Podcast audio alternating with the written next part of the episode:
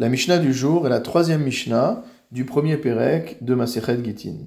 Jusqu'ici, nous avons étudié le cas d'un chaliar, d'un envoyé, qui rapporte un get écrit en Chutz en dehors d'Israël, et qui le ramène pour le remettre à une femme résidant en Eretz Israël. Notre Mishnah nous parle maintenant d'un autre cas, Hameviget Be'eretz Israël, celui qui apporte un get à une femme en Eretz Israël, c'est-à-dire que ce get a été écrit en Eretz Israël dans un endroit et apporté à une femme qui se trouve dans un autre endroit en Eretz Israël. Enot sarir chez Yomar, dans un tel cas, il n'a pas besoin de dire Befanai nirtav ou Befanai nertam, que le get a été écrit devant lui et qu'il a été signé devant lui. Pourquoi?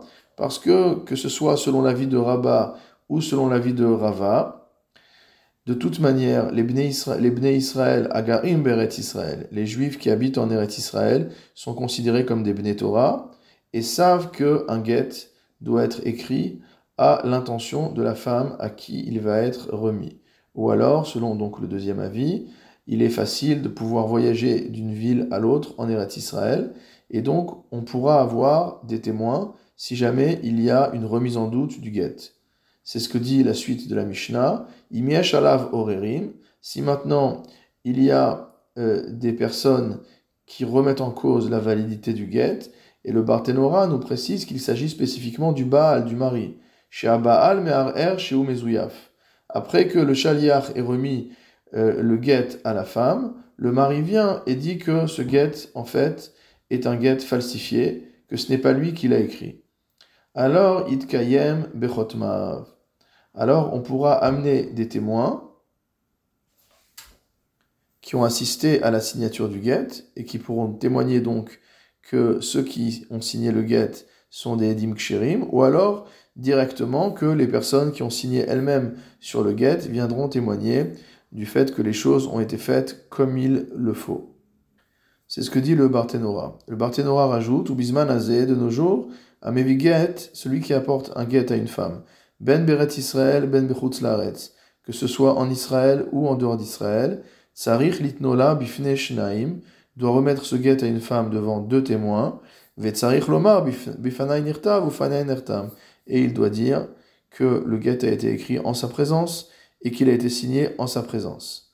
Ve'im Khatimat Aedim Nikeret, Bemakom Netinat Aget, si la signature des témoins est connue à l'endroit où le guet est remis, Venit kayem aget bechotamav, et que donc on a validé ce get grâce à ses signataires, en lomar befanai nirtav ou befanai nertam. Dans ce cas-là, il n'est pas nécessaire de dire la formule selon laquelle le get a été rédigé en ma présence et, signé en ma présence. La Mishnah continue. Hamevi get mimdinat hayam. Celui qui rapporte un get de l'étranger, et n'est pas en mesure de dire que le get a été rédigé en sa présence et signé en sa présence. Le Barthénora nous dit qu'on parle d'un cas, Kegon. On lui a donné euh, le guet à cette femme alors que la personne qui a ramené le guet était encore en pleine possession euh, de ses sens. Velo ispik lomar befana ou fana. Il n'a pas eu le temps de dire la formule euh, qu'il doit prononcer, et il est devenu muet. Donc il est devenu empêché. Plus simplement, on peut, imaginer qu'il s'agit euh, d'un cas où il n'a pas eu la capacité matérielle à dire la chose. Par exemple, dans le cas où il n'a pas assisté à la signature, à la, rédaction et à la signature du guet, donc il ne peut pas dire quelque chose euh, qui est faux. Dans un tel cas, que fait-on? La Mishnah a conclu edim itkayem Si jamais il y a des témoins, alors on pourra valider le get sur la base des signatures. Soit que les signataires viennent eux-mêmes confirmer qu'ils ont bien signé ce get, soit, comme on l'a dit précédemment, que deux autres témoins viennent et attestent du fait que le get a été écrit et signé comme il faut.